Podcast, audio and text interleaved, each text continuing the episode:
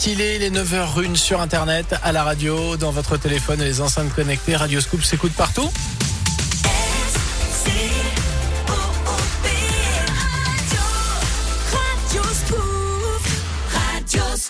Je vous le disais, Lil Nas X dans un instant, la météo et le scoop info avec le brillantissime Gaëtan Barlan. Bonjour. Bonjour Jérôme, bonjour à tous. Et à la une, la vaccination monte encore en puissance dans la Loire. Dispositif renforcé avec 55 000 créneaux ouverts dans le département cette semaine. C'est du jamais vu selon la préfecture. Et tous les centres du département sont concernés, Johan Paravi. Oui, exemple au CHU de Saint-Etienne où la capacité du centre de vaccination va tout simplement doubler, monter en puissance également au vaccinodrome de la plaine Achille pour atteindre 2200 injections par jour. Davantage de créneaux aussi arrivent de J à Feur, à Montbrison, à Firminy, à Saint-Bonnet-le-Coureau ou encore à Saint-Just en Chevalet. À retenir également du côté de Rouen l'augmentation des créneaux au centre du Fuyant, mais aussi et surtout l'ouverture dès ce matin d'un centre temporaire au Scarabée. Il sera ouvert 7 jours sur 7 de 9h à 17h.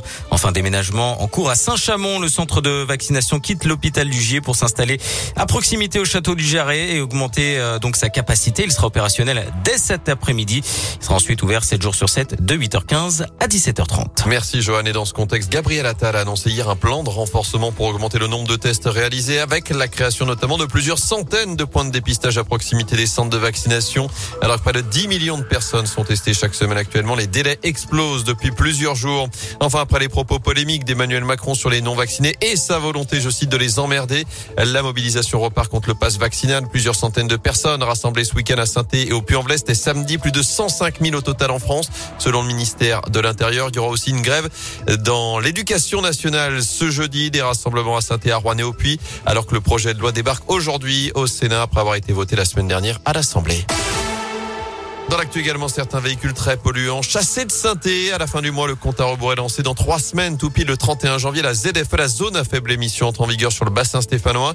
La première phase impactera les poids lourds qui ont plus de 20 ans et les véhicules utilitaires en circulation avant octobre 97. Saint-Etienne Métropole, à l'origine de la mesure, souhaite procéder par phase. Les précisions d'Anthony Perel. Le calendrier d'application de la ZFE va s'étaler sur 5 ans jusqu'à janvier 2027.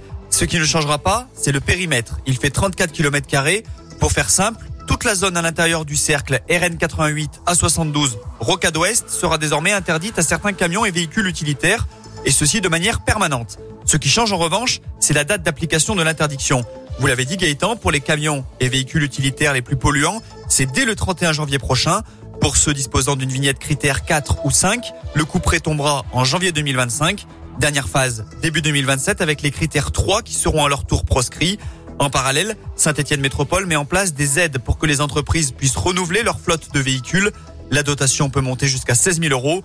Enfin, pour vous rassurer, si vous nous écoutez au volant de votre voiture, les véhicules légers, les deux roues et même les cars ne sont pas concernés par ces restrictions. Et à noter que certaines dérogations temporaires pourront être octroyées pour une durée d'un an renouvelable deux fois. À suivre.